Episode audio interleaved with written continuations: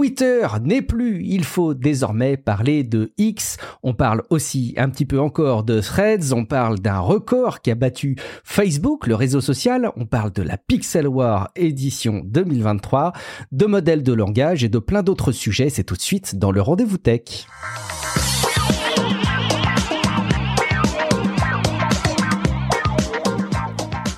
Salut à toutes, salut à tous, bienvenue dans le Rendez-vous Tech, le podcast où on vous parle de technologie, d'internet, de gadgets. Euh, nous sommes en août 2023 et c'est l'épisode 524 euh, et vous avez bien évidemment euh, compris que ce n'était pas Patrick Béja qui vous parlait. vous avez dû le reconnaître dès mes premiers mots. C'est Guillaume Vendée, podcasteur technophile enthousiaste. je suis là pour ben, remplir le challenge d'avoir un Rendez-vous Tech qui vous soit disponible, y compris cet été. On a en plus la possibilité de parler d'un changement de nom de Twitter en X, euh, qui est pas un sujet incroyable, mais qui laisse place à plein d'autres euh, opportunités de, discussion. Euh, et puis bon, il y a plein de choses qui se passent dans l'actu tech sur lesquelles on va pouvoir s'actualiser. et puis, bah, pour remplir cette mission, pour euh, Patrick, j'ai fait appel à une personne de haute qualité hein, qui permet d'avoir euh, la certification euh, de, de l'information juste en matière d'infotech qui vous a apporté cet été. C'est Nicolas Lelouch qui est le responsable de la section tech chez Numérama. Salut Nicolas. Salut Guillaume, haute qualité, c'est trop gentil, merci. Bah, tu vois, c'est en opposition parce que moi j'ai toujours en tête l'image quand on était petit des émissions à la télé, je sais pas si t'as connu ça, où t'avais ton animateur phare qui était parti en vacances et puis il y avait soit des émissions un peu, tu vois, annexes ou euh, euh, un présentateur un peu moins connu. Voilà, des best-of. Tu sais, c'est les émissions qui ont un peu moins de saveur. Alors, j'espère que je ne retranscris pas ça et donc j'avais besoin de quelqu'un qui puisse contrebalancer ça euh, pour les auditeurs du rendez-vous tech. Ça va être très bien avec toi aussi. J'en ai aucun doute. Écoute, on va parler ensemble des sujets euh, qui n'ont pas été abordés dans le podcast durant ces dernières semaines parce qu'il y avait des épisodes euh, spéciaux. On espère que vous avez évidemment apprécié les épisodes euh, spéciaux que vous avez concoctés, Patrick. Mais donc on a des petites choses dont on va pouvoir vous parler. comme je vous le disais, Twitter qui a changé de nom. On va s'actualiser un petit peu sur Threads. Je sais que c'est Jérôme Kainborg qui vous en avait un petit peu parlé aussi. On a la, le, le, combat de pixels sur Reddit qui a eu lieu cette année. Évidemment, il a une sévère un petit peu particulière. On a des infos sur les intelligences artificielles, sur du réglementaire. Bref, on va pas s'ennuyer. Euh, Nicolas, je te propose qu'on se lance tout de suite. On va commencer à parler de ce sujet qui, comme je le disais, en fait, c'est un, sujet un petit peu anecdotique quand on y pense. Euh, c'est simplement le changement de nom d'un réseau social.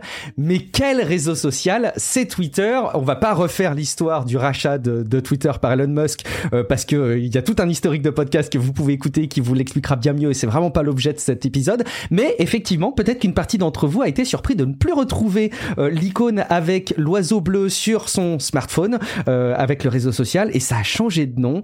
Ça a changé de nom pour X, euh, et bah ça a changé, y compris de nom. Alors évidemment visuellement, c'est plus le petit oiseau bleu. C'était pas le cas, mais là j'ai l'impression que c'est passé sur iOS, y compris le, nom de l'application, qui est désormais bel et bien X. Donc ça c'est bien passé. Alors qu'est-ce qui s'est passé? Eh ben Elon Musk veut faire de Twitter cette super app X, euh, qui est fidèle un petit peu à ses projets et à ses lubies depuis très longtemps maintenant. On pourra peut-être revenir un tout petit peu dessus euh, ensemble. Euh, allez, Premier, premier mot peut-être Nicolas, euh, comment ça s'est passé toi de ton côté eh cette, euh, ce changement de nom? On va pouvoir euh, entrer dans les détails après, mais comment t'as constaté tout ça? Bah c'est étonnant comme changement de nom en fait, parce que d'un côté, si on suit l'actualité d'Elon Musk, on savait que ça risquait d'arriver un jour parce qu'il en parle absolument à chaque fois qu'il en a l'occasion depuis un an et demi, voire plus. Il a ce rêve de fabriquer X, de Everything App comme il l'appelle, donc l'application qui fait tout. Et il a toujours dit que racheter Twitter pour lui c'est un moyen d'accélérer la création de X. Donc d'une certaine manière, il y avait toutes les raisons du monde d'imaginer qu'un jour Twitter allait devenir X. Maintenant, ce que personne n'avait imaginé, c'est la manière avec laquelle il allait faire tout ça. Et là, en fait, euh, bah, tu l'as vu comme moi, hein, Guillaume, hein, le 23 juillet, euh, on ne sait pas pourquoi, euh, sur un coup de tête, il a commencé à tweeter que, bah, que finalement le nom Twitter allait devoir mourir, que l'oiseau il servait plus à rien, qu'il fallait un petit peu repenser tout le réseau social et qu'il allait s'appeler X. Personne n'y croyait. On se dit ouais, il est encore en train de nous faire un petit délire et il va rien avoir derrière. Et finalement, eh ben quelques heures après, eh ben ça a vraiment changé de nom. Il a dégagé l'oiseau du site. Il a renommé ça X. Ce qui est marrant, c'est que si on va sur x.com euh, slash about, donc euh, le, à propos du site, il y a encore écrit Twitter partout parce qu'ils ont absolument pas euh, vraiment fait la transition. Mais on dirait que le, le changement de nom a eu lieu sur un coup de tête. Elon Musk s'est dit allez aujourd'hui j'ai envie de le faire et il l'a fait. Et ce serait tout à fait euh, crédible d'imaginer que c'est un coup de ah, tête tout à fait. Qui a je, pense que je pense que tout est sur un coup de tête. Hein. Il y a, il y a, pas beaucoup de doutes sur la manière dont ça s'est fait. Le projet, il existe vraiment dans sa tête. Euh, c'est, c'est tout le paradoxe de ce truc, c'est que d'un côté, on a l'impression qu'il a improvisé le changement de nom, et de l'autre, les gens qui le côtoient disent qu'il a ce mot X, enfin cette lettre X euh, dans la bouche absolument en permanence. Il passe son temps à dire qu'il veut fabriquer X, que X est le futur, que X est la future plus grande marque du monde. Donc lui croit vraiment en ce projet mais la manière dont il l'a fait, clairement, ça ressemble à une improvisation totale. Il s'est dit, euh, il s'est dit qu'il avait envie de changer tout ça, qu'il voulait aller vite et que comme c'est quelqu'un qui va vite et qui dirige tout à l'instinct, eh ben il a tout fait très rapidement.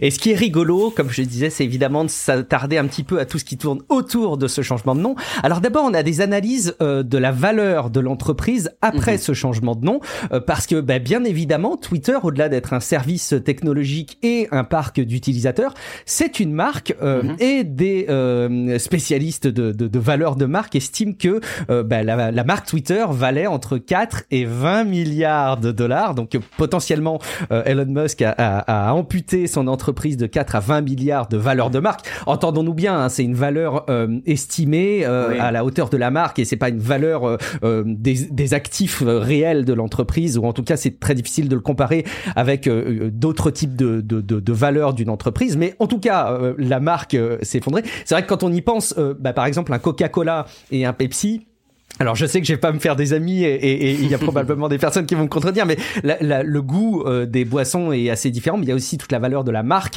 Et Coca-Cola se renommerait aujourd'hui, je pense qu'on tomberait de très très haut. Bon. Bah évidemment, non, euh, mais tu es une marque. Euh, enfin, s'il y, a bien un truc sur lequel tout le monde doit être d'accord, on peut être pour X contre X, pour Elon Musk contre Elon Musk, peu importe. le changement d'un point de vue économique sur la valeur de la marque, il a aucun sens. C'est, il a détruit une marque qui a passé des années à être créé, qui est connu euh, par tout le monde. Tout le monde sait ce qu'est un tweet, même des gens qui ne sont jamais allés sur Twitter savent que euh, bah, le président de la République a tweeté. On a tous parlé des tweets de Donald Trump pendant des années. Et là, en fait, il, il détruit un vocabulaire qui était présent dans le monde entier et pas que dans l'univers tech, euh, complètement sur un coup de tête. Donc, euh, je, je, te rejoins quand tu dis que la valeur de, de Twitter était une vraie pièce maîtresse pour le réseau social, parce que là, en, en tuant cette marque, il repart un petit peu à zéro en termes d'identité. Et ce qui est dingue, c'est que en, en, rachetant Twitter au prix qu'il l'a racheté, on aurait pu se dire, euh, bah c'est aussi pour la marque Twitter sur laquelle il ah veut capitaliser pour tout ce que tu viens de décrire, parce que c'est installé dans les conversations, dans les médias, euh, mettre en avant un tweet euh, à, la télé, mhm. évidemment, c'est une certaine valeur. Bon, on peut imaginer que ça va le remplacer. Autre, chose qu'on qu'on peut souligner, c'est le fait que bah, il y ait cette évidemment lubie de sa part, comme tu le tu l'évoquais rapidement tout à l'heure. il a toujours voulu ce grand projet Dès euh, les euh, premières fondations de l'ancêtre de PayPal auquel il a participé, euh, eh ben c'était déjà X.com. Donc on sent qu'il y a cette il y a cette envie. Il y a évidemment SpaceX, c'est difficile de pas le de pas le citer. Il y a son enfant aussi hein, qui s'appellerait X, je sais pas trop quoi. Donc on sent en tout cas qu'il y a une vraie lubie et ça fait un petit peu peur de s'imaginer que c'est simplement la passion et une espèce de vision comme ça de de de, de ce qu'on perçoit quand on est une personne comme Elon Musk qui dicte autant de décisions de l'entreprise on n'apprend pas grand chose hein, quand je dis ça, mais ouais, mais ça, c'est ce que j'allais dire, c'est qu'en en même temps, oui, ça fait un petit peu peur, mais de l'autre, euh, il faut être aveugle pour pas avoir compris qu'Elon Musk était quelqu'un qui dirigeait complètement les choses euh, en fonction de son instinct et en fonction de ses propres envies. Donc euh, c'est c'est complètement en train d'illustrer sa manière de penser. Il adore cette lettre, il a envie de mettre cette lettre partout et il a envie de détruire Twitter pour mettre X. Bah voilà, il l'a fait parce qu'il a la possibilité de le faire, mais mais c'est clair que ça pose pas mal de questions sur le pouvoir qu'il a. Parmi, parmi les, les histoires annexes qu'on peut citer, il y a évidemment euh, l'origine de cette marque, euh, de ce logo X qui est ressorti et qui serait a priori un, un caractère d'une d'une police, euh, un des caractères d'une police. mais bon, enfin, on pourrait rentrer dans toutes les logiques de la marque comme c'est à chaque fois le cas dans les changements de marque. En plus là, en, l'occurrence, c'est un changement de marque qui se veut temporaire. il l'a bien annoncé, hein, c'est quelque part un logo intérimaire, donc ça pourrait changer à l'avenir. On pourrait parler aussi de l'utilisateur qui qui avait le, le handle, le, nom Twitter X, mais évidemment qui se l'est fait piquer, qui l'a pris par par mail. on pourrait ironiser sur le fait qu'il y a un compte qui s'appelle Twitter Movies qui parle de, de cinéma. C'est un compte officiel de, de, Twitter qui évidemment n'a pas été renommé. Je vous laisse imaginer pourquoi. et puis Elon Musk qui continue à faire les choses un petit peu billes en tête sans forcément trop s'intéresser au contexte légal. Il, agace un petit peu San Francisco en ayant euh, fait installer, enfin en tout cas on peut lui imputer euh, cette décision, d'avoir installé sur le toit euh, du siège de Twitter à San Francisco un X, donc bah, à l'image du logo, hein, mais qui clignote et c'est vrai que je sais pas si c'est les vidéos qui retranscrivent ça, mais ça me paraît parfaitement insupportable. moi j'habiterais dans l'entourage, je serais particulièrement énervé.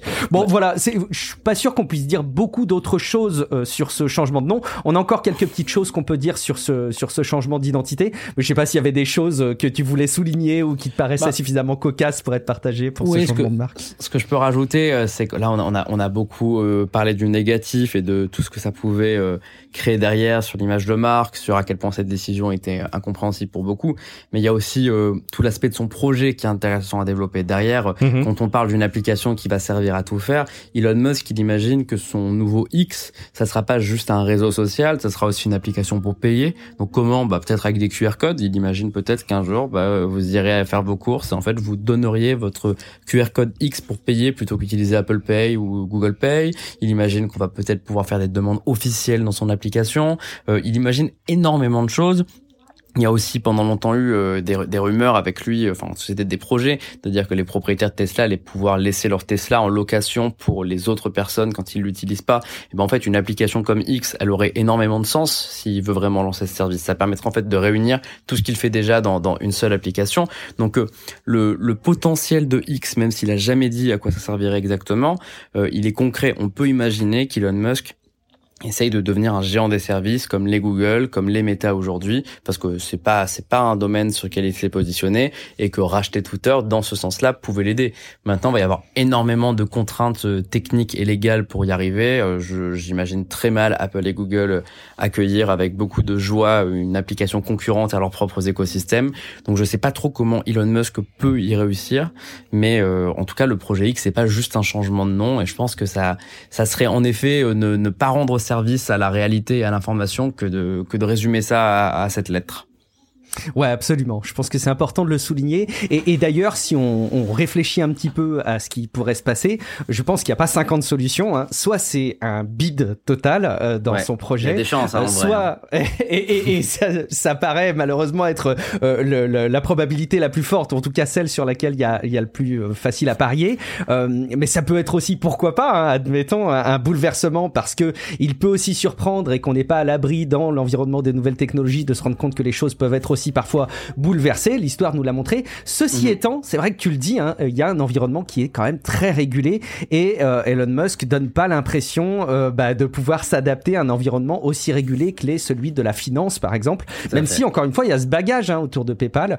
Euh, et oui, c'est vrai qu'il y a de la réglementation dans la conquête spatiale avec SpaceX. Il y a de la réglementation dans la circulation avec des voitures pour Tesla, mais on n'est quand même pas sur les mêmes sujets. et je suis pas sûr qu'il arrive dans un contexte qui soit très favorable avec les avec les. Et du coup, à l'image de ces deux possibilités euh, qui sont euh, euh, à deux opposés d'un spectre des possibles, il y a bah évidemment les enthousiastes, on les voit hein, sur le réseau social, évidemment sur X, mais aussi ailleurs, qui sont hyper enthousiastes et qui disent que ça va être énorme, et puis d'autres qui sont très très sceptiques. Faites-vous votre propre opinion. Vous avez compris que Nicolas et moi, on était plutôt dans la team sceptique, mais mais on attend de voir quand même. Tout à fait. Euh, autre chose d'ailleurs autour de, de, de Twitter qu'on va essayer d'appeler X maintenant. Moi j'ai un petit peu de mal à, à, m'y mettre. C'est pas facile. Euh, hein. C'est pas facile. c'est pas facile. On va on va essayer. On va se prêter à l'exercice. Donc il faut désormais euh, parler de publication et de republication. Ça c'est ce que tu tweetais euh, tout à mhm. l'heure en relais à, ce que tu as pu percevoir. Alors que jusque là on disait qu'on allait Xer. Je sais pas comment on, on aurait pu dire. il est question aussi d'activer le mode sombre par défaut. Alors au-delà de cette petite anecdote qui est vraiment de l'ordre de l'interface et, utilisateur et c'est assez anecdotique.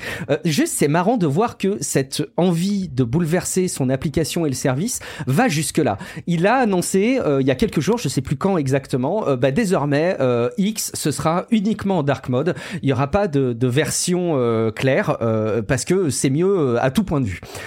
et il y a eu évidemment une réaction assez euh, négative de la part de la communauté qui a soutenu le fait que c'était quand même appréciable d'avoir le choix.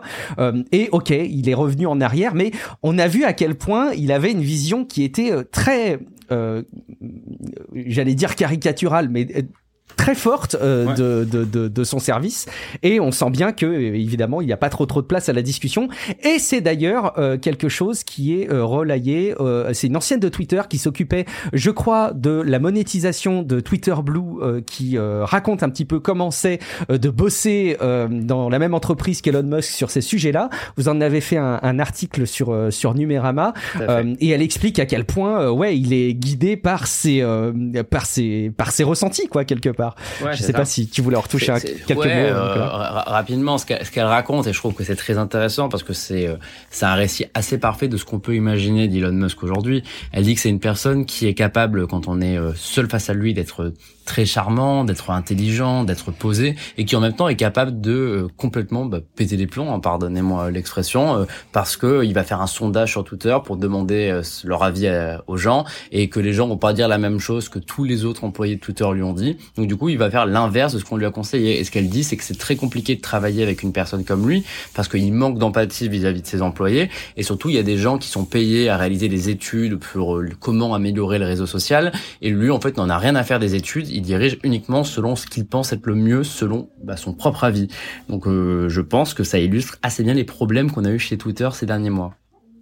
Et d'ailleurs, euh, pour commencer à conclure sur ce sujet, euh, il y a, alors c'est assez annexe parce qu'on parle pas de, de, Twitter, mais Tesla, qui est évidemment mm. notre entreprise d'Elon Musk. Euh, il y a un sondage, il y a une enquête qui est euh, qui a été diffusée, qui explique la raison de la revente des Tesla d'occasion. C'est-à-dire, ils se sont mm-hmm. posé la question pourquoi est-ce que les gens revendent leur Tesla? Après tout, c'est vrai qu'ils sont tellement fans de leur voiture, on se demande pourquoi est-ce qu'ils peuvent les revendre. Et une des motivations les plus importantes c'est euh, ben, Elon Musk. C'est parce que c'est une entreprise. Ils sont 20% à, à, dire euh, qu'ils revendent euh, leur modèle 3 parce que ils ont une voiture de l'entreprise qui est gérée par Elon Musk. Mhm. Je comprends ce sentiment, mais ça montre à quel point c'est fort, quoi, et, et, à quel point ça peut avoir des répercussions assez dingues. On peut conclure en disant que Twitter commence, X commence désormais à rémunérer des créateurs de contenu, mais que les créateurs de contenu qui font l'objet de rémunération euh, sont euh, un petit peu particuliers. C'est euh, systématiquement, évidemment, bon, des, des, gros gros comptes Twitter, mais surtout des gros comptes Twitter plutôt d'affinité extrême droite. Il y a des masculinistes. bon, il y a quelques personnalités qui ont eu droit à des chèques très importants de la part de, de, de X. on parle de centaines de, de milliers de dollars, si je dis pas de bêtises, hein, qui ont reçu jusqu'à 100 000 mhm. dollars pour bah, avoir eu un compte sur la plateforme, ce qui paraît complètement dingue quand on sait que les ressources financières du réseau social sont évidemment pas au beau fixe en ce moment. Euh, on imagine que ça doit être compliqué de justifier le fait d'avoir ces lignes budgétaires comptables qui sortent de, du réseau social. Et pour euh, achever le panorama de ce réseau social, il y a Kenny West euh, qui revient euh, sur euh, le réseau social. il avait été banni, pourtant assez proche d'Elon Musk, suite à des propos antisémites qui n'avaient absolument pas pu être défendus. et il est revenu, en fait il, il, était même revenu une première fois et là il revient une deuxième fois après avoir été banni deux fois. Et cette fois-ci il revient avec un compte, donc c'est Yi, hein, son, son, son, surnom, Y-E, et il revient mais avec une, un compte X qui est un compte en version entreprise. Alors on sait pas à ce stade si c'est euh, une, une, bourde, si c'est euh, qu'il est passé entre les mailles du filet. Est-ce que c'est euh, officiel et est-ce que c'est accepté par les dirigeants de, de, de, de X? Mais en tout cas, évidemment, les propos rentrent pas dans les conditions d'utilisation du réseau social. Ça montre un petit peu le côté sulfureux de cette plateforme.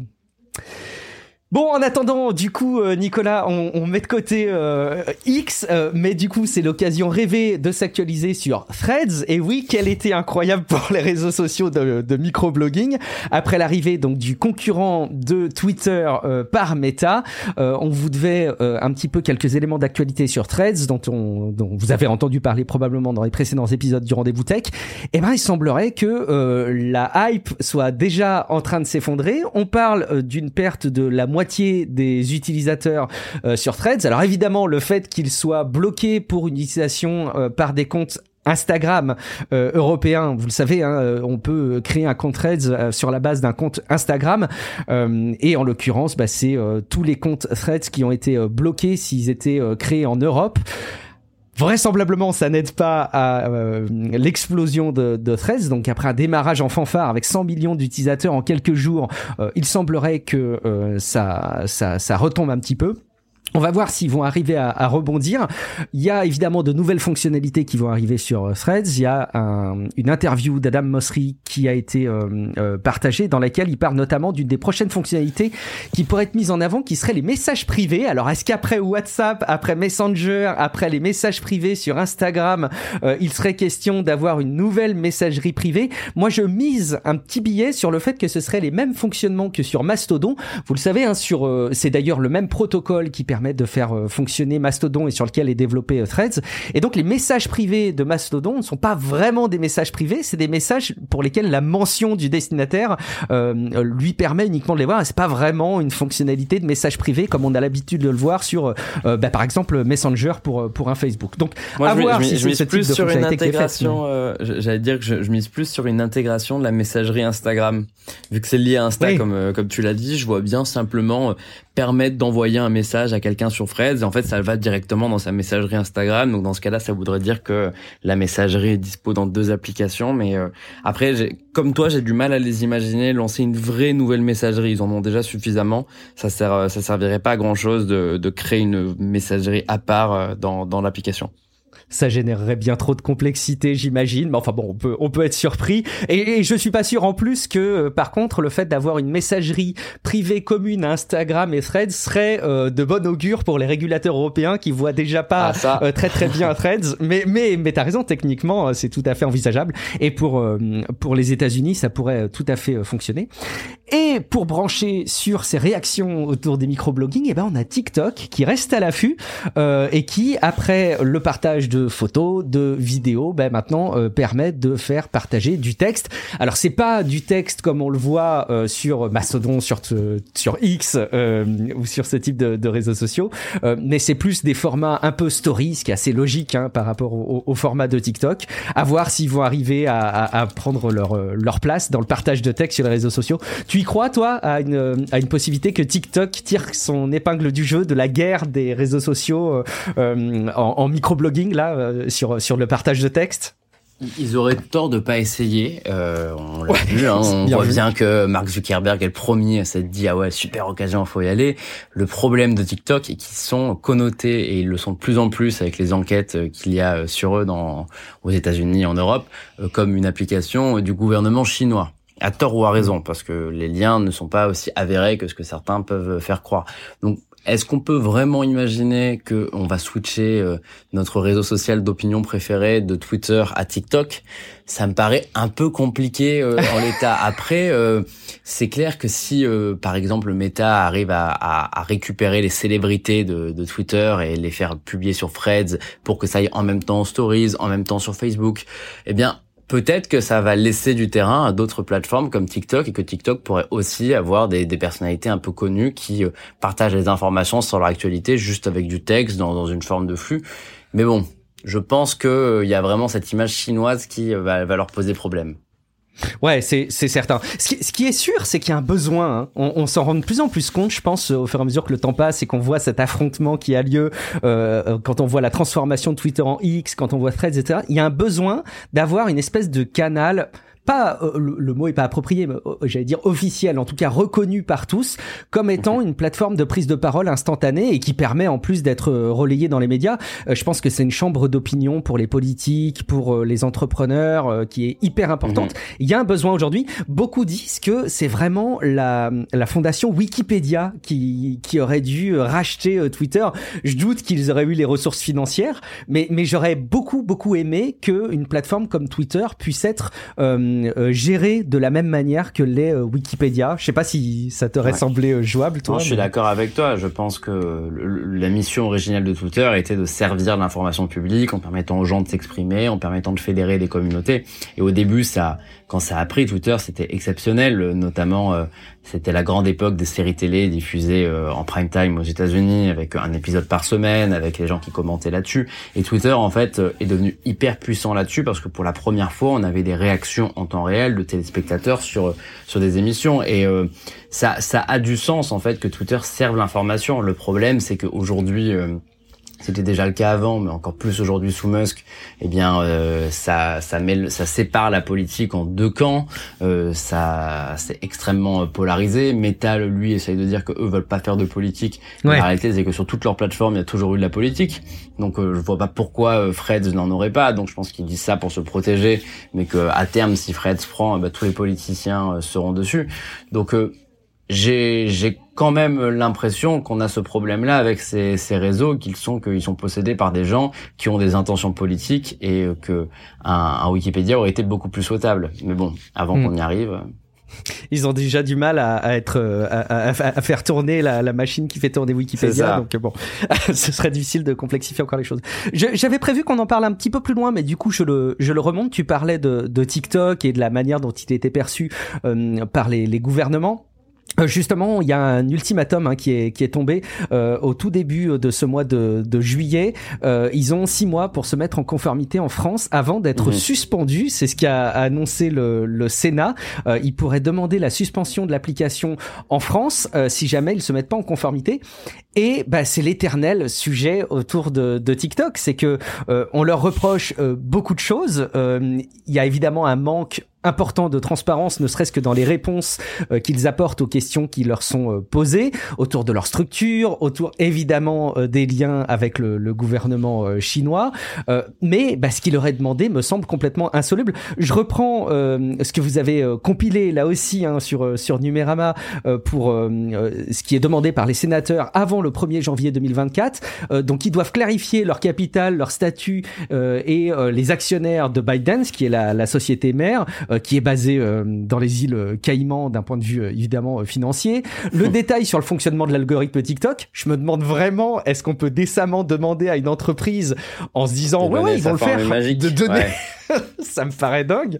Euh, des informations sur la nature des données des utilisateurs transférés en Chine, bon ça, ça me semble assez légitime et très basique par rapport au RGPD. Enfin bref, c'est des choses qui, qui sont demandées qui me semblent complètement insolubles. Alors qu'est-ce que tu penses, toi, Nicolas? Donne-nous un petit peu ta, ta ce qui t'affiche ta boule de cristal. Est-ce que début 2024, on pourra pas envoyer euh, bonne année sur TikTok parce que ce sera banni en France, ou est-ce que on peut plus raisonnablement se dire que bah ça va traîner très longtemps dans une situation assez inconfortable où TikTok ne pourra pas donner les réponses et euh, la France pourra difficilement bannir ça devient difficile d'imaginer un bannissement de TikTok. Il y a des pays qui l'ont fait, mais euh, c'est pas c'est pas des pays qui ressemblent à la France. On parle de l'Inde notamment, de l'Indonésie. Exact. Euh, bah, je, pense qu'en vrai, on est assez d'accord sur ce sujet. dans, ta question, j'entends la réponse. Euh, il y, a, y a peu de chances, si je ne parle qu'avec ma boule de cristal, comme tu l'as dit, euh, il, y a, il, il, y a peu de chances que TikTok soit seulement banni en France sur une décision française. ça serait très mal vu, ça serait source de nombreuses critiques. Et euh, les revendications euh, du gouvernement français des autorités françaises sont beaucoup plus basses que celles des États-Unis, par exemple, qui accusent TikTok d'être une entreprise à la solde du Parti communiste chinois. Euh, moi, mon avis sur cette question, c'est le même depuis le début, c'est que c'est les États-Unis qui vont dicter à eux seuls le futur de TikTok, comme ils l'ont fait euh, avec Huawei en 2019, je crois. Euh, le, le, si les États-Unis arrive à bannir TikTok en l'interdisant complètement sur le territoire américain, par ricochet, on n'aura pas une application qui va être super populaire en Europe et en Asie, mais qui ne le sera pas aux États-Unis. Je pense que automatiquement, les autorités européennes vont suivre parce qu'elles vont se dire voilà, si les États-Unis l'ont fait, on peut pas laisser TikTok se concentrer sur nous et devenir un danger pour nous. Donc pour moi, euh, TikTok ne sera pas banni en France tant qu'il n'est pas banni aux États-Unis. Je, ne pense pas mhm. que la France sera le premier euh, à faire euh, ce move-là.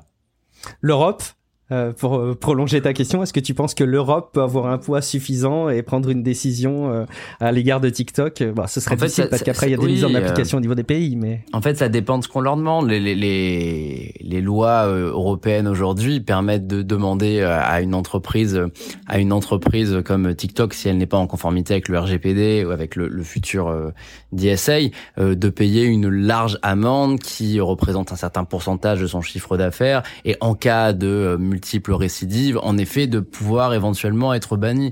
Mais on en est loin. Et il faudrait déjà qu'il y ait une première condamnation pour qu'on puisse passer euh, par la case récidive. Donc euh, que mmh. TikTok soit euh, sous le feu des projecteurs européens et que l'Europe s'en prenne énormément à TikTok et essaye de, de le faire fermer ou de le faire payer ou de le faire évoluer sur ses pratiques en Europe, sans doute ça va arriver. L'Union européenne est très forte en régulation des, des grandes entreprises tech, peut-être trop forte parfois d'ailleurs, mais c'est un, autre sujet. Donc je pense que TikTok est amené à évoluer en Europe, peut-être à, à, perdre en fonction. Instagram a perdu quelques fonctions euh, en Europe pour rentrer en conformité avec nous, euh, mais je, je les vois pas. Je vois pas l'Union européenne dire voilà chez nous à partir de maintenant on bloque dans tous les pays européens l'accès à TikTok. Euh, déjà la question ça serait comment? Parce que bah, il y a plein de, de disparités entre les pays européens. Donc comment on fait un blocage d'une application qui est installée sur des millions d'appareils. Par contre, les États-Unis, au vu du positionnement qu'ils ont pris et de leur passé avec des inscriptions sur liste noire de, certaines entreprises chinoises, bah oui, je pense que les États-Unis sont capables de bloquer complètement TikTok et de provoquer, euh, de provoquer pas mal de, de rebondissements en Europe. Mais bon, peut-être pas de suite en tout cas, j'en reviens à chaque fois à la même conclusion hein, pour des des des, des influenceurs, des plus, plus généralement des professionnels qui utiliseraient ce type de plateforme pour leur activité. Euh, je pense qu'on vit à une époque où il est hyper important de pas mettre tous ses œufs dans le même panier. Euh, et si vous avez euh, un cœur d'activité sur TikTok, peut-être regardez aussi les autres plateformes. Je sais que c'est compliqué hein, d'administrer de, plusieurs réseaux sociaux quand on est étroitement lié à ce type d'activité. Et c'est valable pour Instagram. Hein, si vous ne travaillez qu'avec euh, Instagram, peut-être euh, envisager de vous diversifier au moins sur deux trois plateformes. C'est pas toujours évident, mais bon, c'est un petit peu ma, ma petite préconisation. Euh, et puis pendant qu'on parle de réseaux sociaux, ce serait dommage de ne pas parler de ce chiffre qui moi m'a un peu, euh, j'avoue, surpris. Hein. C'est le nombre d'utilisateurs euh, sur euh, Facebook. Donc je parle pas de euh, Meta, en gros Facebook en tant qu'ancienne entreprise qui rassemblait plein de plein de réseaux sociaux, mais je parle vraiment du réseau social Facebook qui mhm. rassemble plus de 3 milliards d'utilisateurs. Euh, et qui continue à augmenter. Ils ont augmenté de, de 3% évidemment, quand on regarde euh, sur la population qui est disponible euh, pour euh, être rejoint sur Facebook, sous-entendu quand on exclut par exemple des pays comme la Chine sur lesquels Facebook n'est pas n'est pas accessible, bah, on se rend compte qu'ils ont une énorme part du nombre d'utilisateurs d'internautes qui sont présents sur sur Facebook. Alors on les voyait enterrés, on les voyait définitivement dans le cimetière des services du passé. Bah, en fait, je suis très surpris de voir que euh, non seulement ça continue, mais en plus ils, augmentent un nombre d'utilisateurs. Alors après, évidemment, il faudrait rentrer dans les détails de à quel point ces utilisateurs euh, utilisent beaucoup le service. C'est pas parce qu'ils se connectent euh, une fois par mois qu'ils sont très très très utilisateurs. Mais enfin, quand même, c'est un c'est un chiffre moi qui m'a qui m'a assez surpris. Je sais pas si t'as été surpris toi, Nicolas, de voir que c'est 3 milliards d'utilisateurs pour pour Facebook. Ouais, je comme toi, je trouve ça. Je trouve tu utilises Facebook, toi? J'utilise Facebook, quoi. Je suis pas, je suis pas, euh, je suis pas partie des gens qui disent que euh, c'est c'est mort. Au contraire, j'ai du mal avec ça. J'ai quelques uns euh, de, de mhm. mes amis proches qui sont convaincus que Facebook c'est mort, que c'est un réseau social du passé, que plus personne y va. Et à chaque à chaque fois qu'on a ce débat, bah, je leur dis, bah les gars, c'est pas vrai. Regardez les chiffres, quoi. Si on regarde les chiffres, mhm. Facebook c'est le réseau social le plus utilisé au monde. Et il y a évidemment le seul truc qui est vrai, c'est qu'il y a moins de jeunes qui l'utilisent. Les jeunes sont plus tournés vers Instagram, vers TikTok, vers Snapchat, vers YouTube que vers Facebook. Donc là-dessus, ça, pose un problème. Euh, sur le long terme. Et encore, j'ai envie de te dire que c'est un faux problème parce que comme Instagram est souvent euh, placé en numéro 2, bah, la réalité c'est que si les gens, euh, si la population euh, en vieillissant se tourne vers Instagram plutôt que Facebook, à la fin c'est Instagram et c'est Meta qui a gagné. Donc ça, ça, ça, ça, change absolument rien pour eux. Mais c'est vrai que chez certaines populations, chez chez les gens un petit peu plus âgés, chez les grands-parents particulièrement, dans, dans certains pays, Facebook c'est le moyen principal de s'informer, c'est le moyen principal de discuter avec des gens, de fédérer des communautés et euh, c'est une plateforme immense. Moi, je, je l'utilise moins qu'avant. Je l'ouvre, je pense que je l'ouvre tous les jours. Je, je parcours vite fait, je tombe sur quelques articles. La plupart du temps, je regarde quelques commentaires et puis c'est tout. Je, je publie plus sur Facebook, par exemple, mais c'est quand même un réseau qui est ancré dans nos vies et euh, je crois que les euh, nombre d'utilisateurs de Messenger sont comptabilisés là-dedans et Messenger pour le coup c'est quelque chose que j'utilise tous les jours. C'est sans doute l'application que j'utilise le plus en messagerie. Sans, doute toi aussi et sans doute beaucoup hmm. des personnes qui nous écoutent là. Donc euh, je, je suis à la fois impressionné par les chiffres de Facebook et à la fois pas surpris parce que je je pense que c'est pas une entreprise qu'il faut enterrer euh, ils vont très bien Ouais, un réseau social qu'il faut euh, continuer à, à, à, surveiller. Et puis ils sont pas à, à, l'abri de se réinventer. Ils ont su se réinventer par le passé et, et se maintenir à flot. Donc, euh, je, je, suis assez surpris moi de me faire avoir. Je sais pas toi, mais dans le fil de Facebook maintenant, il y a des réels qui apparaissent. Et c'est assez souvent que j'arrive à me faire attraper par les réels. Alors très très vite, je me rends compte que je perds du temps, comme euh, sur Facebook, comme sur pardon Instagram, sur, TikTok, sur, TikTok. Mais mais ça marche quoi. Et ils arrivent aussi à, continuer à maintenir ce type de, de captation tout en euh, conservant des échanges avec euh, des proches. moi, je sais que j'ai des personnes euh, avec qui j'échange sur Facebook. c'est des, des, plus proches des amis, de la famille. Et ben, il n'y a pas d'équivalent parce que des WhatsApp, par exemple, t'as que le texte. T'as pas cette même présence de la photo, de la vidéo. Donc, bon, écoute, on va pas les enterrer tout de suite. Mhm. D'autres, par contre, peut-être qu'on va enterrer plus vite que prévu. Non, je, je pense pas, mais quand même. c'est Reddit euh, ah, Reddit, euh, on va pas refaire l'histoire de Reddit de ces dernières semaines. Là aussi, écoutez les précédents épisodes de podcast pour en savoir un petit peu plus. Mais euh, pour faire un résumé très rapide, il y a eu des, des, changements de tarification sur les accès aux API de Reddit, ce qui a suscité une énorme colère. Alors évidemment de la part des applications tierces de Reddit qui étaient historiquement très présentes, notamment parce que Reddit pendant longtemps n'a pas eu sa propre application et donc c'était les applications tierces qui faisaient plutôt bien le bien le boulot les applications mobiles. Et puis il y a plein de subreddits qui ont fermé en protestation à ces, à ces changements-là. Et alors, le truc qu'on n'aurait pas imaginé possible, c'est que ils ont choisi chez Reddit de relancer en 2023 euh, la guerre des pixels, là le, le subreddit Place, euh, où en gros on se mhm. connecte pour aller déposer un pixel de couleur à un moment donné sur un gigantesque Canva euh, qui est partagé par tous les utilisateurs de Reddit. Alors ce qui est une expérience qu'on avait partagée à d'autres reprises dans, dans, dans les épisodes de podcast, c'est toujours sympa de relayer ça parce qu'il y a à la fois euh, l'initiative, bon évidemment technique, la mise en avant de Reddit, mais c'est surtout quelque part culturel. On voit des affrontements de communautés euh, avoir lieu, euh, souvent avec bienveillance euh, d'ailleurs, et ça c'est et ça c'est plutôt cool. Mais évidemment, ce qui devait arriver arriva, euh, eh ben ça a été aussi le support de protestation dans cette toile numérique euh, contre euh, bah, Steve Hoffman, hein, le CEO de, de Reddit, euh, auprès de qui il y a eu euh, évidemment des insultes. Alors, je, je suis pas sûr d'avoir vu la toute dernière toute dernière image. Je suis pas certain en tout cas que ce que j'ai vu soit vraiment la toute dernière toute dernière image, mais il y avait des fuck space qui est space c'est le, le, pseudo de, du CEO bah, qui apparaissait un peu partout. Il y a eu quelques débordements un peu sulfureux, évidemment, comme on peut s'y attendre à chaque fois. Pas non plus euh, des tonnes, mais il y a eu surtout des protestations. Qu'est-ce qui a pris à Reddit euh, de, valider ce projet-là? Je pense qu'ils se sont dit, on veut absolument être le plus cool possible et peut-être qu'on va nous taxer de ne pas relancer ça compte tenu euh, de l'environnement ambiant. Mais enfin, je sais pas, moi, jamais j'aurais relancé ce, ce dispositif-là. J'imagine que tu as été surpris aussi. Ouais, c'est un peu surprenant en pleine, en pleine guerre. Déjà, première confirmation, l'image que tu as vue à la fin, là, le Fox Space géant, c'est vrai. Hein.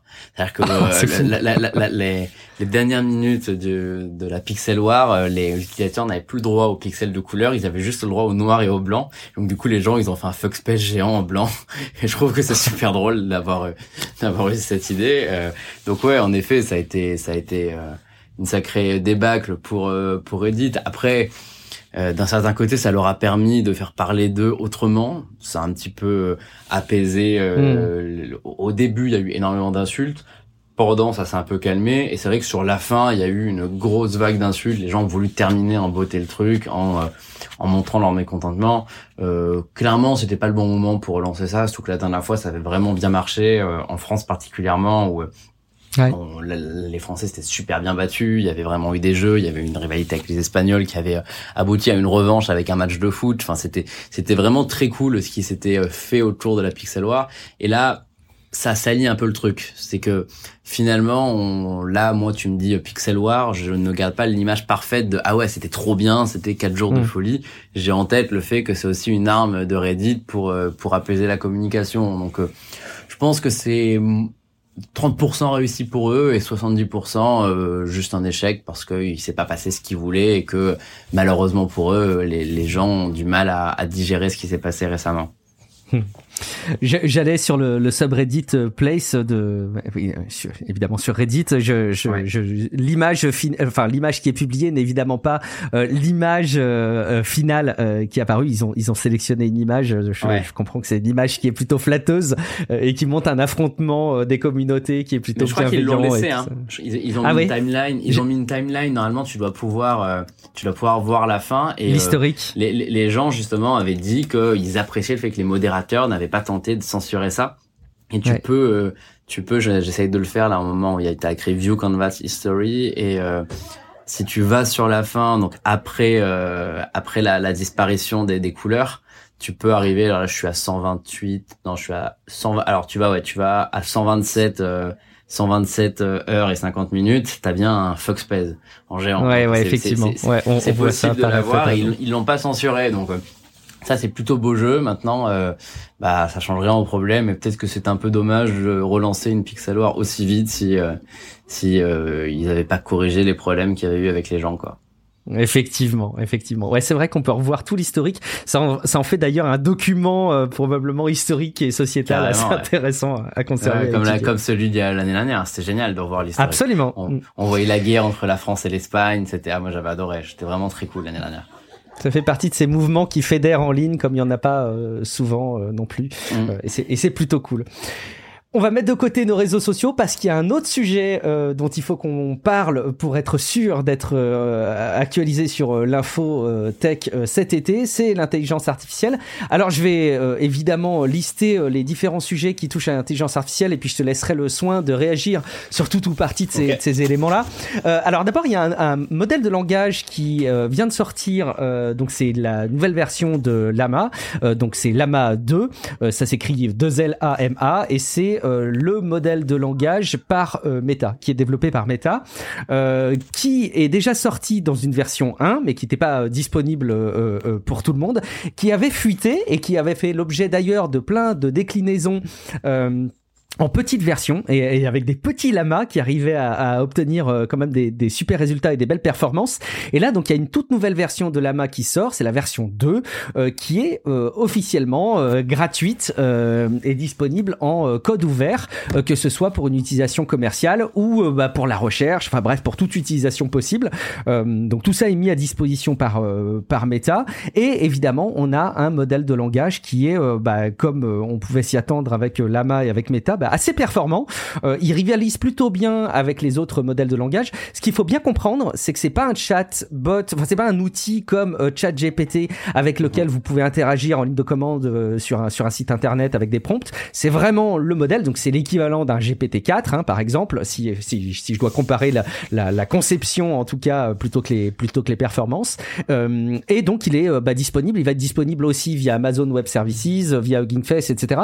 Et truc qui est hyper intéressant, c'est qu'en fait, il, est lancé en partenariat avec Microsoft. Alors c'est peut-être là où il y a la plus grosse info, euh, c'est qu'il y a une nouvelle version de Lama à la limite euh, très bien, qu'elle soit open source euh, et, gratuite très bien, mais ils le font en partenariat avec avec Microsoft. Et, et vous le savez, Microsoft ils sont en partenariat très très très proche avec OpenAI et donc quelque part très concurrent de Meta sur la mise à disposition de, de modèles de langage. Donc c'est assez rigolo de voir la, la, tournure des choses. On sent que Microsoft il, il, bouffe à tous les râteliers si tu bosses mhm. cette cette expression euh, et qui veulent absolument euh, tirer leur épingle du jeu, quel que soit le, modèle de langage. Très bien. Euh, un petit mot aussi pour parler de l'utilisation des intelligences artificielles par les entreprises.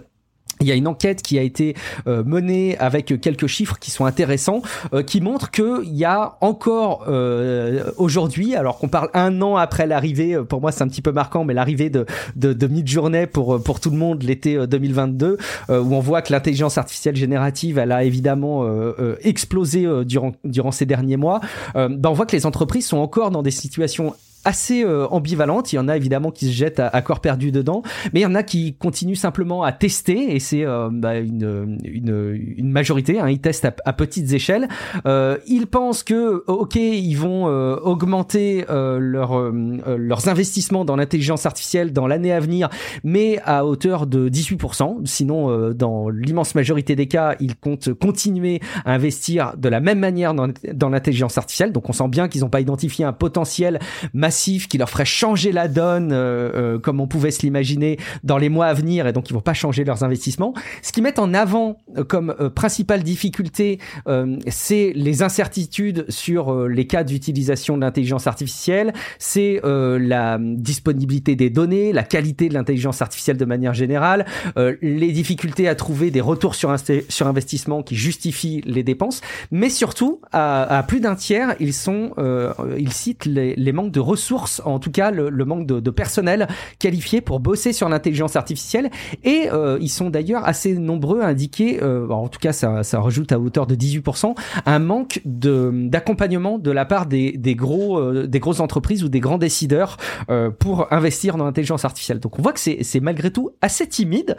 ils voient quand même des cas d'utilisation dans la lutte contre la fraude, dans la sécurité, dans la gestion des interactions par message de type chatbot, etc dans la génération de contenu. Donc on sent qu'il y a des cas d'usage qui sont identifiés, mais pas suffisamment pour bouleverser les investissements des entreprises. Je pense qu'il faut aussi mettre ça en regard euh, d'un contexte économique qui est peut-être compliqué de manière générale pour les entreprises, mais on peut garder en tête que bah il n'y a pas un investissement là euh, un, an après l'arrivée de Midjourney euh, euh, absolument dingue, contrairement à ce qu'on peut voir nous dans les cas d'usage des différents services.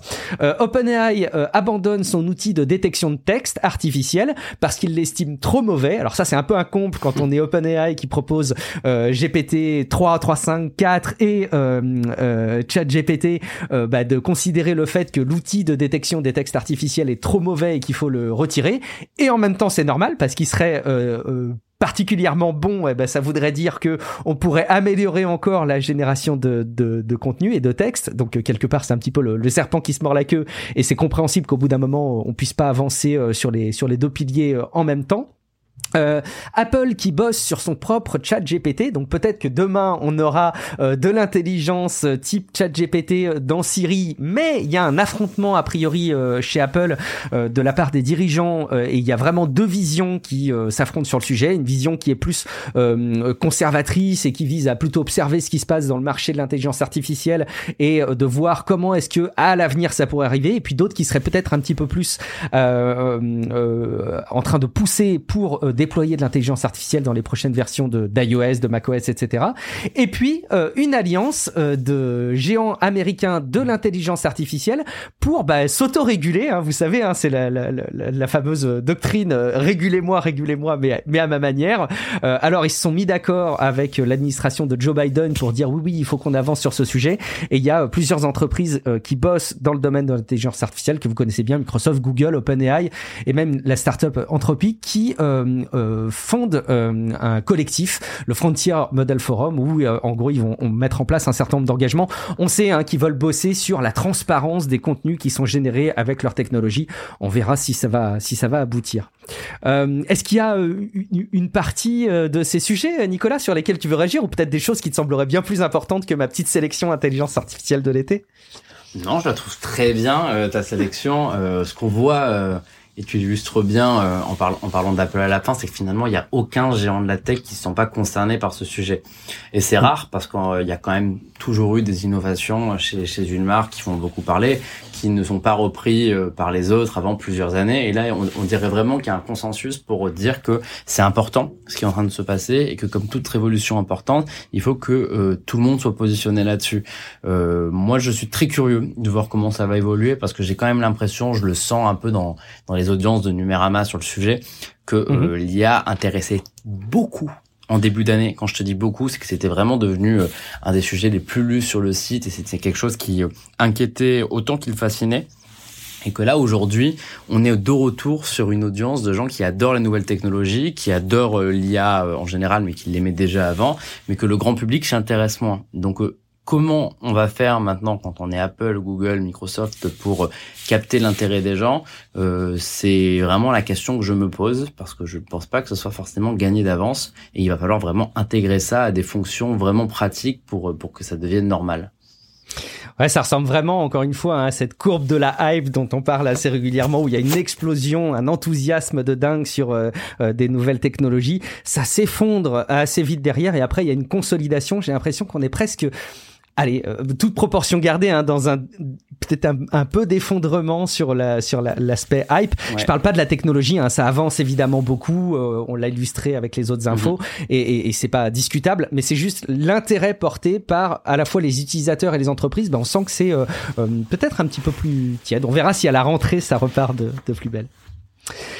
Euh, pour terminer les infos phares, euh, je voulais parler un petit peu, euh, Nicolas, de ce qui pourrait bah, définitivement enterrer le web tel qu'on le, tel qu'on l'envisageait jusque-là et tel qu'on avait l'habitude de le voir. Est-ce que tu as entendu parler du Web Environment Integrity, la proposition de Google qui s'appelle comme ça pour pour Chrome. Est-ce que tu en as entendu parler? Alors j'ai vu passer quelques titres, mais je t'avoue que tu vas m'apprendre pas mal là-dessus parce que je ne suis pas rentré dans le sujet. Je me, je me réjouis parce que je suis moi-même tombé euh, bah, en préparant cet épisode du Rendez-vous Tech sur ce sur ce sujet par souci euh, d'exhaustivité et été assez marqué. Effectivement, il y a une sonnette d'alarme qui est euh, qui est tirée au sujet d'une nouvelle fonctionnalité qui est proposée et poussée par Google dans le développement de Chrome, en, en, tout cas en l'occurrence dans le socle de, de Chrome, donc le socle technologique qui euh, permet de développer le navigateur Chrome, mais pas que, il y a plein d'autres euh, navigateurs qui fonctionnent avec cette même technologie. L'idée, c'est d'arriver à faire en sorte de s'assurer quand tu es euh, un site internet que ton utilisateur est un vrai bon utilisateur qui a été certifié par un tiers de confiance.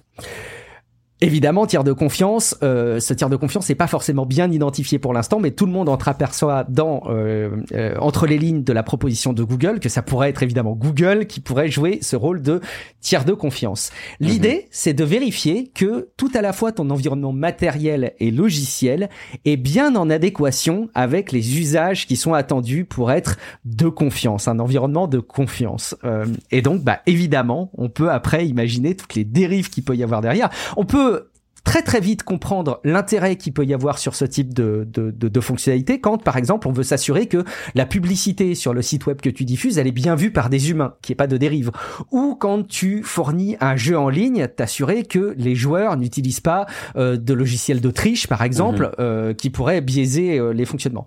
Mais problème, c'est évidemment le biais qui peut arriver derrière à et évidemment oui je, je passe dessus mais ça paraît évident sur les aspects de sécurité. Imagine que tu es une banque en ligne, tu as tout intérêt à t'assurer que ton utilisateur c'est pas euh, un truc mal intentionné, mal foutu. Et si tu as un tiers de confiance qui te certifie quelque part que ça correspond bien au profil euh, d'un internaute, je pense que tu écartes un bon une bonne quantité des, des, des, problèmes. Évidemment, ça pose problème parce que ça ressemble carrément à des DRM, ça ressemble carrément à euh, une gestion des droits d'accès au site internet qui pourrait énormément euh, poser problème. Évidemment, comme Chrome est un navigateur qui a énormément de place dans euh, la proportion des consultations sur internet, eh ben, on peut s'imaginer que ça pourrait influencer trop fortement les consultations sur Internet. Et il y a une partie euh, des personnes qui sont en, affinité avec le développement des, navigateurs bah, qui tirent la sonnette d'alarme. En gros, demain, tu pourrais t'imaginer euh, que parce que tu as installé euh, un ad blocker sur ton sur ton navigateur, euh, bah, au lieu d'aller bah tiens sur numerama.com par exemple, au lieu d'avoir ta page web, tu pourras avoir vous ne pouvez pas accéder à ce site web parce que le navigateur que vous utilisez a été a été modifié. Évidemment, c'est l'éternel jeu du chat de la souris des, des ad qui peuvent aussi évoluer, mais on entreaperçoit une tendance qui fait énormément peur et les personnes qui s'expriment sur euh, cette proposition, à ce stade ce n'est qu'une proposition, hein, c'est pas une implémentation qui a été validée, sont extrêmement inquiètes et disent qu'on devrait beaucoup plus euh, être alerté sur euh, ce, ce, fonctionnement qui est proposé par par Google. À noter, c'est un fonctionnement qui est déjà en place, alors notamment par, il y a un équivalent en tout cas avec Safari par Apple pour des raisons de, de sécurité. Ceci étant, Safari n'est pas du tout dans un poids euh, d'utilisation telle que Chrome, donc ça pose beaucoup moins de problèmes. C'est aussi une fonctionnalité qui est disponible euh, avec certaines API qui euh, exploitent les Google Play Services et l'App Store d'iOS. donc aujourd'hui, évidemment, pour des applications, il y a une espèce d'authentification qui est, qui est faite de la même manière, mais là, ça pose problème le fait d'avoir Google qui propose ça dans le, dans le développement de Chrome. Alors évidemment, hein, il y a Mozilla qui est derrière Firefox et qui euh, s'insurge évidemment et qui a commenté euh, cette proposition en disant qu'évidemment c'était extrêmement problématique. Euh, il y a d'autres acteurs hein, du, du web qui, qui, qui abordent le sujet. ce qui est un peu compliqué, c'est évidemment d'avoir Google qui est tout à la fois juge parti, qui, qui, qui, gère une bonne partie de la publicité en ligne, qui se retrouve impliqué dans, dans ce sujet-là. Ça, c'est une notion qui est pas nouvelle, mais c'est cette mise en application qui fait peur à beaucoup.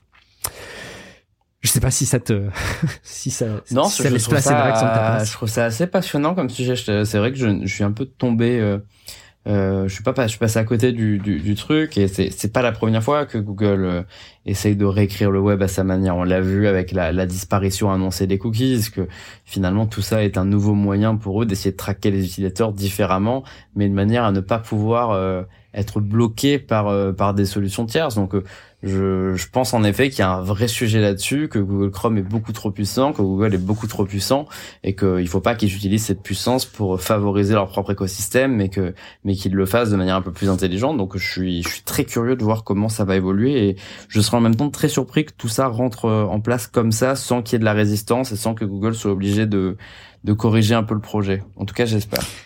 Ouais, euh, c'est c'est marrant de voir que toutes les personnes qui, qui partagent ce sujet sur les réseaux sociaux euh, parlent de propositions, mais tu sais ils mettent des guillemets, des propositions de la part de Google. Donc à voir comment ça appliquera. On, peut peut-être clôturer avec quelques sujets très rapides. Euh, tu es libre de, réagir si tu veux, Nicolas, à ces, différents sujets. Euh, Meta, Microsoft et Amazon euh, sont dans une nouvelle alliance. c'est un projet open source de cartographie. Alors non, n'allez pas imaginer que c'est un concurrent à Google Maps ou à Apple Plan. C'est une quelque part une collection d'informations que vous pouvez télécharger euh, parce qu'elles sont mises à disposition en, format open source avec des conditions hein, bien évidemment, mais elles sont mises à disposition et euh, le but c'est quand même de euh, concurrencer les services de type Google Maps et Apple Plan, mais avec une mise à disposition des contenus qui est un petit peu différente. Ça s'appelle Overture et bah il y a un site web qui a été mis à disposition avec toutes les informations que vous pouvez retrouver. Donc si vous bossez dans la cartographie, ça peut être un sujet intéressant. Il y a des informations sur euh, les dimensions des bâtiments, sur euh, euh, les emplacements des, voies de circulation, etc., etc. Ça peut ça peut être assez cool. On peut citer quelques sujets légaux très rapides. Euh, il y a une commission, euh, il y a une enquête parlementaire qui a eu lieu, qui a livré son, son rapport au sujet des Uber Files dont on avait parlé il y a de ça plus d'un an, je crois maintenant, euh, qui confirme que Emmanuel Macron, le président de la République en France, a favorisé Uber, que ce soit avant, mais même après son élection quelque part. En tout cas, après son élection, il y a eu des conséquences à bah, certaines interactions entre la société Uber et Emmanuel Macron. Euh, donc bon, il y a tous les détails qui sont euh, disponibles dans les articles qui traitent du sujet. La Commission européenne euh, est obligée de constater le, le, le, désistement de Fiona Scott Morton au poste de chef de la concurrence. C'était anciennement une consultante chez Apple et Amazon. Et effectivement, ça avait été vu comme étant un poste un petit peu bizarre et peut-être pas euh, le plus adapté pour ce rôle-là. Euh, c'est elle-même qui a au final décliné, je crois, le, le, le, poste. Euh, toujours dans la partie réglementation, à partir de 2027, c'est le design des consoles portables qui sera réglementé officiellement par l'Union européenne. Donc peut-être qu'il va falloir vraiment faire en sorte que la Switch puisse avoir sa batterie qui soit facilement changée. je crois que c'est le Steam Deck aussi. Bon, ça devrait là aussi être une étape de plus dans une évolution qui, je pense, rassemble l'engouement de la plupart des, des utilisateurs, parce qu'il y a évidemment que des avantages sur le plan de la réparabilité et sur le plan de la de la de la lutte mhm. contre le réchauffement climatique quelque part. Euh, il y a une investigation euh, de la part de l'Union européenne sur euh, Teams qui aurait été pas mal favorisé au détriment de Slack. C'est Slack qui avait initié les premières plaintes. et évidemment, Teams s'est beaucoup beaucoup installé. Je pense qu'on s'en rend pas compte, mais en quelques années avec la pandémie, Teams s'est installé absolument partout. Euh, il y a encore beaucoup de Slack qui existent, mais qui a beaucoup été concurrencé par Teams. Et forcé de constater que peut-être euh, la manière dont Microsoft l'a mis en avant et mis à disposition via Office est de nature à euh, soulever l'attention des régulateurs. Donc on voit que c'est le cas. Et puis pour terminer euh, les sujets, euh, les grands sujets de, de, de, régulation. Il y a la FTC aux États-Unis qui est en train de euh, finaliser une, une plainte euh, à l'égard d'Amazon. Alors évidemment, c'est pas la première fois qu'on évoque ce type de sujet et ça s'est pas concrétisé jusque-là. Mais peut-être que là, ils ont plus à risquer que les autres fois. Il pourrait être question quelque part d'un démantèlement d'Amazon euh, sur certains de ces, sur certaines de ses activités. Évidemment, c'est beaucoup trop tôt pour analyser concrètement si ça va arriver et si ça devait arriver quelles en seraient les conséquences. Mais enfin bon, il y a euh, décidément le régulateur qui ne chôme pas en cet été 2023 euh, à l'image de ce qu'il est euh, ces derniers mois. Je sais pas Nicolas s'il y a un de ces sujets qui te qui t'intéresse et qui, qui a retenu ton attention sur lequel tu voulais compléter? Euh, ouais, Microsoft Teams, qui est un logiciel que je déteste. Donc tu te réjouis qu'ils se prennent des, des non, je dirais pas que je dirais pas que je me réjouis. Euh, mais c'est vrai qu'ils ont réussi le, le, gros coup avec le Covid de, de s'implémenter partout. Euh, assez rapidement euh, et c'est dû en partie au fait que bah il y a les, beaucoup d'entreprises qui utilisent euh, Outlook en adresse mail, qui utilisent Word, Excel, qui ont des comptes Office préchargés sur euh, tous les, ordinateurs de leurs employés. Et, euh, et c'était un coup de génie finalement de copier euh, Slack avec un logiciel qui était intégré qui était intégré en tant que suite justement. Donc il s'installait automatiquement sur tous les ordinateurs mais moi, je trouve, j'ai jamais aimé la manière dont le logiciel fonctionnait. Je trouve que c'est une usine à bugs et, un ralentissement pour les ordinateurs. Et euh, je, je, trouve ça bien qu'on se penche sur ce sujet. Non pas parce que Teams est un mauvais logiciel, ça c'est très subjectif, mais parce que en effet ils ont clairement utilisé leur position et euh, la, la, force de Windows et de Microsoft Office pour euh, pour concurrencer euh, Slack. Donc euh, c'est c'est très intéressant de de voir ce qui va ce qui va arriver en Europe et ailleurs à, partir de, de cette enquête. Et pourtant, ils le savent, Microsoft, que c'est pas bien de favoriser l'utilisation d'un ah bah, justement, c'est aussi c'est pour ça que j'ai sauté sur ce sujet, c'est que enfin Microsoft ils ont mm. été condamnés pour Internet Explorer, ils ont été condamnés pour plein de choses, mais pourtant ils peuvent pas s'empêcher à chaque fois qu'il y a une opportunité de, de se refaire des petites exclusivités comme ça. On l'a vu avec Bing et ChatGPT en début d'année. C'était réservé à Microsoft Edge. Ils ont ils ont mis le logiciel sur Windows préchargé. Enfin, il y a plein de petits coups comme ça qui euh, normalement ne devraient pas passer les les autorités anticoncurrentielles, mais que Microsoft fait, refait, et on dirait qu'ils arriveront jamais à, à s'enlacer. J'imagine les dirigeants, oh, ça va passer, t'inquiète. Ça va ouais, passer, ça va passer. Bon, ils disent sûrement que les enquêtes vont prendre du temps, et ils ont raison, la preuve, mais bon. Effectivement. en tout cas, on le voit. Euh, je vais terminer avec trois petits sujets qui quand même me tiennent à cœur pour être pour être partagés sur euh, sur cet épisode. Là encore, euh, sans toi libre de, de, réagir sur tout ou partie, euh, Nicolas. Mhm. Il y a Van Moof qui est une marque de vélo électrique qui est très appréciée, très qualitative, qui a déposé le bilan. ça a eu lieu là ces, ces derniers jours. Je sais plus quand exactement ça a été prononcé. On avait vu des premiers signes un peu inquiétants de, de, du site qui ne, ne, répondait plus très bien et, il y avait les vélos qui étaient plus achetables. Bref, un, un, un peu euh, problème. Et, ce qui pose problème fondamentalement, c'est pas tant qu'une entreprise fasse faillite, mais c'est que euh, les vélos Vendmove euh, ont besoin d'une application et surtout des services euh, en ligne pour fonctionner. Et donc Vendmove euh, n'étant plus, euh, j'espère que je le prononce bien hein, d'ailleurs, tu me corrigeras si, si je le prononce mal, mais, mais les services... Je crois que c'est bon, je suis pas un expert. Tu valides, tu valides le move, on va le dire comme ça en tout cas. Importe, mais, mais c'est bon.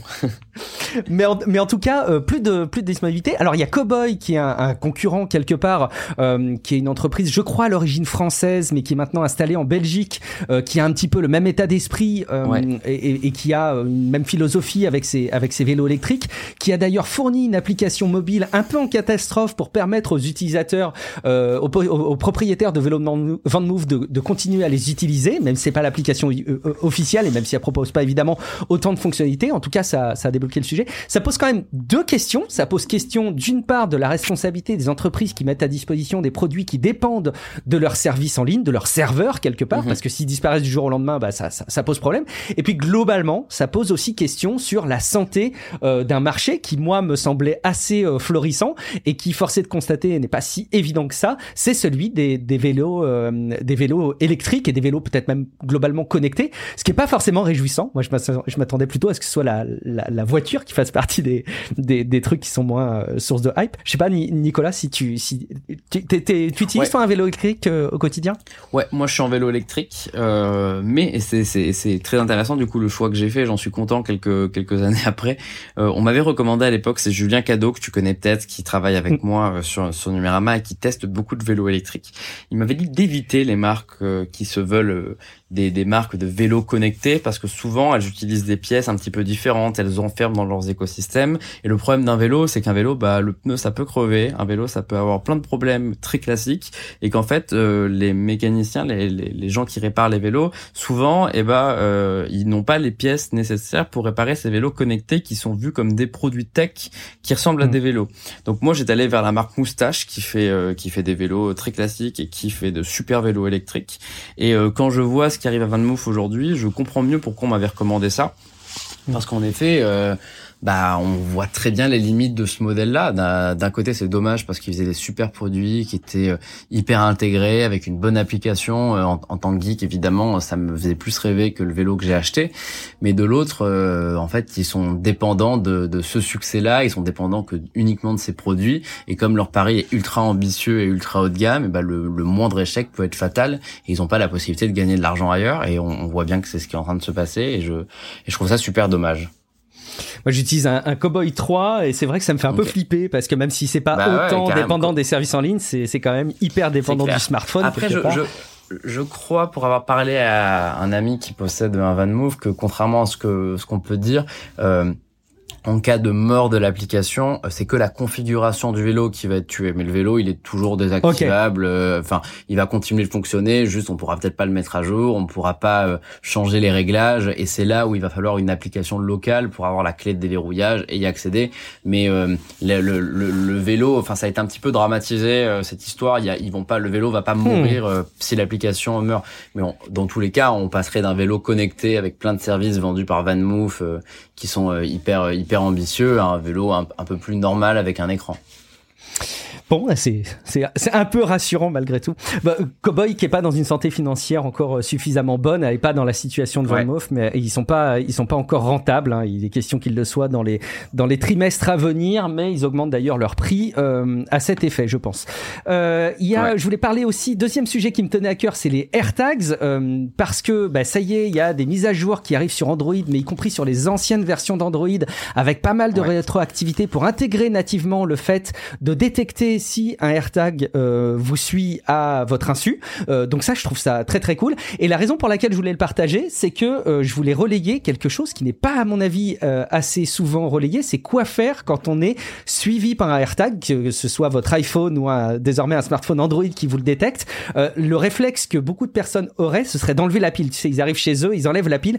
Et surtout pas, ne faites surtout pas ça. Ça peut paraître contre-intuitif, mais surtout laissez le AirTag fonctionnel et barrez-vous de chez vous et euh, bah, idéalement allez euh, porter plainte parce que les autorités ont euh, quoi qu'on puisse en penser des, des process à, à, à, mettre en œuvre dans ce genre de situation. Et si jamais vous enlevez la pile chez vous et eh ben ça associe votre domicile comme étant la dernière position connue du AirTag. Donc n'imaginez pas que la personne ne saura plus où était le AirTag. Au contraire c'est un petit peu gravé dans l'historique de l'utilisation du AirTag le fait que la dernière position ce sera chez vous donc n'enlevez pas la pile ou en tout cas n'enlevez pas la pile chez vous et allez plutôt euh, voir les voir les autorités. C'était un petit peu le message de prévention de cet été. Euh, et puis, alors, dernier sujet qui me tenait à cœur, euh, et probablement que tu l'as vu passer, Nicolas, et que tu auras matière à, un tout petit peu réagir sur ce sujet, parce que tu as, tu me disais juste avant l'enregistrement que tu avais pu euh, euh, participer au rendez-vous tech à l'occasion de la sortie, enfin, de l'annonce plutôt du, du, Vision Pro d'Apple. Euh, c'est que Netflix n'aurait pas, a priori, l'intention de créer une application dédiée au Vision Pro. Alors, c'est doublement euh, important parce que quand on parle, quand on pense Vision Pro maintenant, donc le casque euh, de réalité euh, mixte par Apple, on pense divertissement. Moi, j'ai encore en tête ces images de Disney qui montraient à quel point on allait pouvoir profiter des vidéos divertissement sur un casque connecté. Ça me faisait rêver. mais si Netflix le fait pas, bah déjà ça montre que c'est peut-être pas une voie qui va être si évidente que ça. Et ça montrerait aussi que bah, le Vision Pro est peut-être pas promis à un avenir commercial complètement dingue. On peut aussi se dire que c'est normal parce que c'est un produit pro, parce que c'est le premier, parce qu'ils n'ont pas l'ambition de diffuser une base d'utilisateurs dès le tout premier modèle trop importante non plus, mais qui veulent confirmer des usages. Mais ça continue quand même à interroger sur euh, bah, à quel point les développeurs vont être intéressés à euh, fournir des applications sur le Vision Pro, alors que bah il y aura peut-être pas beaucoup d'utilisateurs quoi. Bon, bah ça m'a ça, m'interpelle un petit peu et c'est pas pour me rassurer. Évidemment, on a encore le temps de de voir euh, les choses arriver d'ici à ce que le Vision Pro sorte l'année prochaine et encore plus tard euh, chez nous en Europe. Je sais pas si ça te ouais, laisse non, non, songeur toi aussi même chose que toi, je suis songeur sur leur capacité à convaincre les gros développeurs de venir. On sait déjà qu'il y a plein de développeurs intéressés, mais il va falloir que les plus grosses applications de l'iPhone, on parlait de X en début d'émission, il faut qu'un X soit euh, disponible sur euh, Vision Pro, euh, non pas juste avec la version iPhone, quoi. C'est pas suffisant. Il faut qu'on puisse vraiment parcourir l'application, qu'il y ait pourquoi pas la, possibilité de projeter des vidéos dans d'autres fenêtres. Il faut que les développeurs jouent le jeu, sinon le Vision Pro est condamné à être juste un casque de réalité virtuelle euh, anecdotique qu'on utilise de temps en temps. Euh, Netflix, après, voilà, là, où je pense qu'il faut euh, se méfier de cette information, c'est que Netflix est historiquement un concurrent d'Apple, qu'ils s'apprécient pas, ils se sont toujours disputés sur la taxe des 30%, que mmh. Netflix n'a pas très bien apprécié le lancement d'Apple TV+, et que Netflix refuse de lancer une application Mac depuis des années. Du coup, si si t'as un Mac et que tu pars en vacances, tu peux pas télécharger de films sur ton Mac parce qu'ils veulent pas lancer d'appli sur Mac. Donc, enfin, est-ce que euh, si on nous avait dit que Netflix euh, allait se lancer sur le Vision Pro le premier jour, c'est pas là où il aurait fallu être surpris? C'est vrai. Moi, je, je, je, pense sincèrement que c'est ça qui m'aurait qui m'aurait étonné, c'est qu'au final, euh, Netflix veut embêter Apple, c'est leur passion d'essayer de les parasiter, donc voilà, ils vont le faire et, et ça me paraît tout à fait logique. Maintenant, il va falloir surveiller les autres développeurs qui ont moins de raisons de vouloir embêter Apple. Ouais, effectivement, effectivement. Euh, puis ça aurait été une, une, surprise encore plus grande, effectivement, d'avoir Netflix qui annoncerait développer un truc de fou sur le Vision Pro, il est sûr.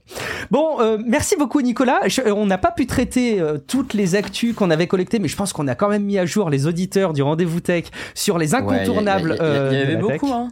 Il y en avait plus que je ne le pensais. un mois de juillet, ouais, ouais. La semaine dernière, j'étais encore en Bretagne. Je faisais un petit peu ma veille, tu sais, au quotidien, et je me disais bon, euh, euh je sais pas si on va avoir grand chose à se mettre sous la dent. Et au final, quand tu creuses, il y a quand même toujours des choses qui se passent, euh, ce qui montre à quel point la tech est un secteur qui ne s'arrête jamais. Merci infiniment, Nicolas, d'avoir pu participer avec moi à cet euh, enregistrement d'épisode un peu spécial. J'espère que les auditeurs n'auront pas été trop dépaysés, mais rassurez-vous, vous allez retrouver Patrick dans, dans quelques jours dans les prochains épisodes du rendez-vous tech. En attendant, évidemment, vous allez sur frenchspin.fr et vous allez voir tous les autres podcasts qui ont été diffusés ou qui vont euh, sortir, euh, qui sont faits par, euh, par Patrick. Il y a d'ailleurs, je crois, le rendez-vous jeu qui va être assuré par un autre animateur et de l'été, ça va être Cassim. donc vous aurez Cassim Ketfi, donc vous aurez la chance d'écouter mmh. Cassim pour le rendez-vous jeu pour un épisode spécial. Et en attendant, Nicolas, peut-être qu'il va falloir rappeler à nos auditeurs, attention, il va falloir s'habituer, non pas quel est le compte Twitter euh, qu'il faut suivre pour les retrouver, mais quel est le compte X? Alors, Nicolas Quel est ton X? Je sais pas si c'est comme ça qu'on dit. Où est-ce qu'on peut te retrouver généralement? Mon compte, mon compte de XO, à défaut d'être un tuto, euh, c'est Lelouch Nico, et après évidemment sur le compte de Numérama où, euh, on essaye de sortir un maximum d'articles sur l'actualité des nouvelles technologies tous les jours. Numérama.com et c'est vrai que il y a tous les articles tech de, de Numérama qui permettent quand même d'avoir une veille qui je trouve est assez exhaustive sur ce qui se passe dans la tech et en français. Et donc, bah, ça, c'est toujours cool à, souligner parce que les médias sont souvent anglais quand on veut de la qualité sur la tech. Et là, c'est en français, c'est plutôt cool. Merci infiniment eh ben, d'avoir joué le jeu à mes côtés. Je suis Guillaume Vendée. Vous me retrouvez sur Tech Café, qui est un autre podcast sur l'actu tech où on aborde parfois des choses de manière un petit peu plus, j'allais dire, experte avec mon compère Guillaume Poggiaspala. On est amené parfois à vous expliquer comment fonctionnent les modèles d'intelligence artificielle, comment fonctionnent les processeurs qui font tourner vos machines. Et puis on parle de tous ces enjeux de, régulation. Vous avez vu que ça me tenait aussi un petit peu à cœur. Merci beaucoup pour votre fidélité. Et puis ben, rendez-vous dans quelques jours pour un prochain épisode du Rendez-vous Tech. Ciao à toutes et à tous.